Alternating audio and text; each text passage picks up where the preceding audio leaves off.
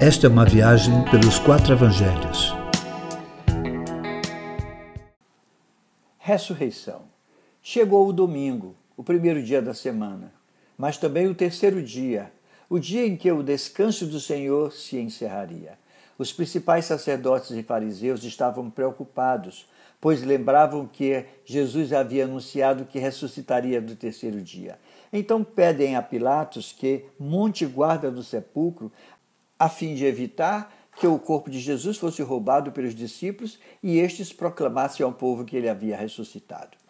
Não seria este medo produto da crença na real possibilidade do Mestre ressuscitar, já que fora capaz de tantos milagres em vida? O medo, muitas vezes, querido, revela verdades cridas, mas não aceitas.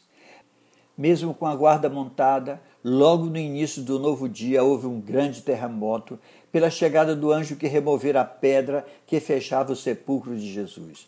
Os guardas ficaram amedrontados a ponto de ficarem como mortos. Logo em seguida chegam Maria Madalena, Maria, mãe de Tiago, e Salomé para cerimonialmente ungirem o corpo de Jesus. A preocupação delas era remover a pedra muito pesada sobre a entrada do sepulcro. No entanto, quando chegaram, a pedra fora tirada, o que as deixou perplexa. Dois anjos que ali estavam lhes anuncia que não deviam buscar quem vive entre mortos. E afirmaram categoricamente: Ele ressurgiu, não está mais aqui. O anjo lembrou que Jesus havia anunciado muitas vezes que seria entregue na mão de homens pecadores e seria crucificado, mas que ao terceiro dia ressuscitaria. Então disse que elas deveriam ir e avisar os seus discípulos e a Pedro. Esse recado direto a Pedro mostra a bondade e misericórdia de Jesus com um discípulo que o havia negado. Queridos, é preciso guardar as palavras do Mestre, porque elas sempre se cumprirão, ainda que as circunstâncias mostrem impossibilidade. As mulheres foram fiéis no relatar que o anjo dissera. Elas tiveram o privilégio de ser as primeiras anunciadoras da ressurreição de Jesus, pois foram elas quem permaneceram aos pés da cruz com o Mestre até o fim. Quem permanece, meu irmão, com o Mestre em momentos de tribulação, terá a confirmação do Cristo vivo presente em sua caminhada.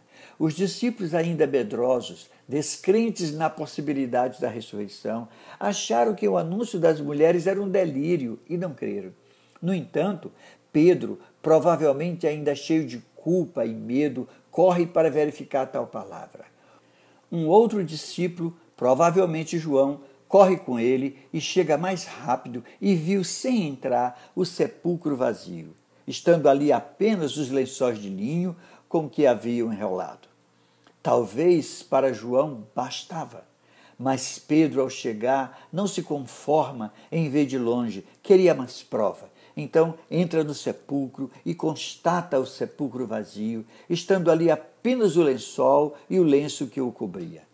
A dúvida dos discípulos não foi por falta de ensino do Mestre, mas sim por falta de compreensão das Escrituras que falavam que era necessário que o Messias ressuscitasse dentre os mortos.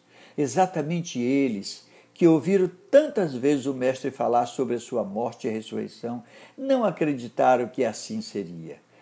Infelizmente, ainda hoje, há muitos discípulos que são assim. Conhece as palavras do Mestre, as admira, alguns a têm até decorada, mas não creem que são verdades para suas vidas. Esquece que o Mestre disse: As minhas palavras são espírito e vida. É desse jeito.